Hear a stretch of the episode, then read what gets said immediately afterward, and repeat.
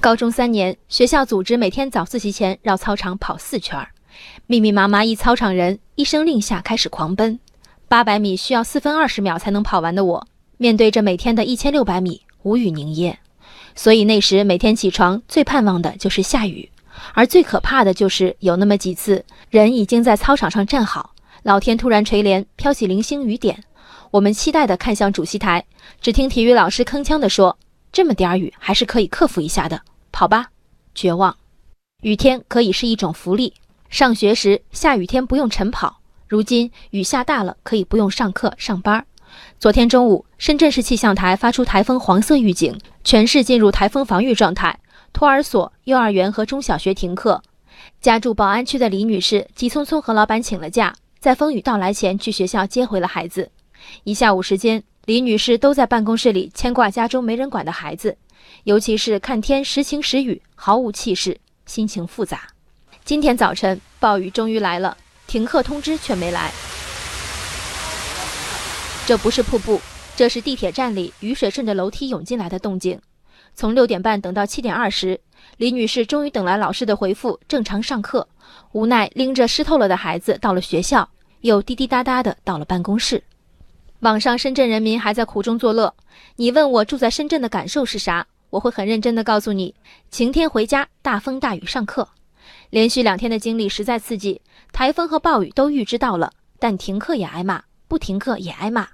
挺身而出背锅的深圳气象局说，台风来前很多灾害风险不可预知，台风过后雨很大，但天气形势大致可以预知，风险相对较小，所以黄色台风预警就要停课，而暴雨要到最高级别红色才停课。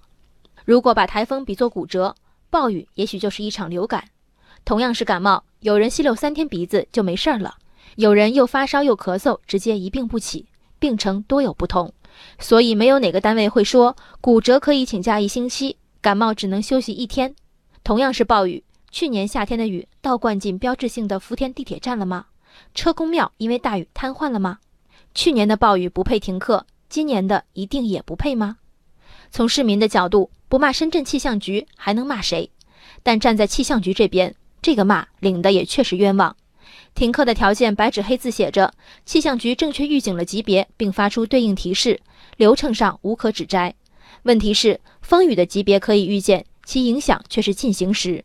今天早晨，深圳几大枢纽站受天气影响无法正常运行的一刻，暴雨的威力已无需举证。此刻的深圳可以宣布停课吗？再进一步说。如果停课的标准加入更多主观的判断，做判断的人需要为此承担多大的责任？能够被允许多大的误差呢？高中时在小雨中跑步的我一肚子的火，我希望学校能够明确规定，下雨天不管多小的雨就是不用晨跑。但当我成年，我发现一个组织要实现良性运转，要有岿然不动的原则，还要有人适时的纠错。如今原则有了。气象局们需要纠错的权限，需要偶尔出错免于处罚的权利，这些还在路上。人生海海，见微知著。我是静文，下期静观见。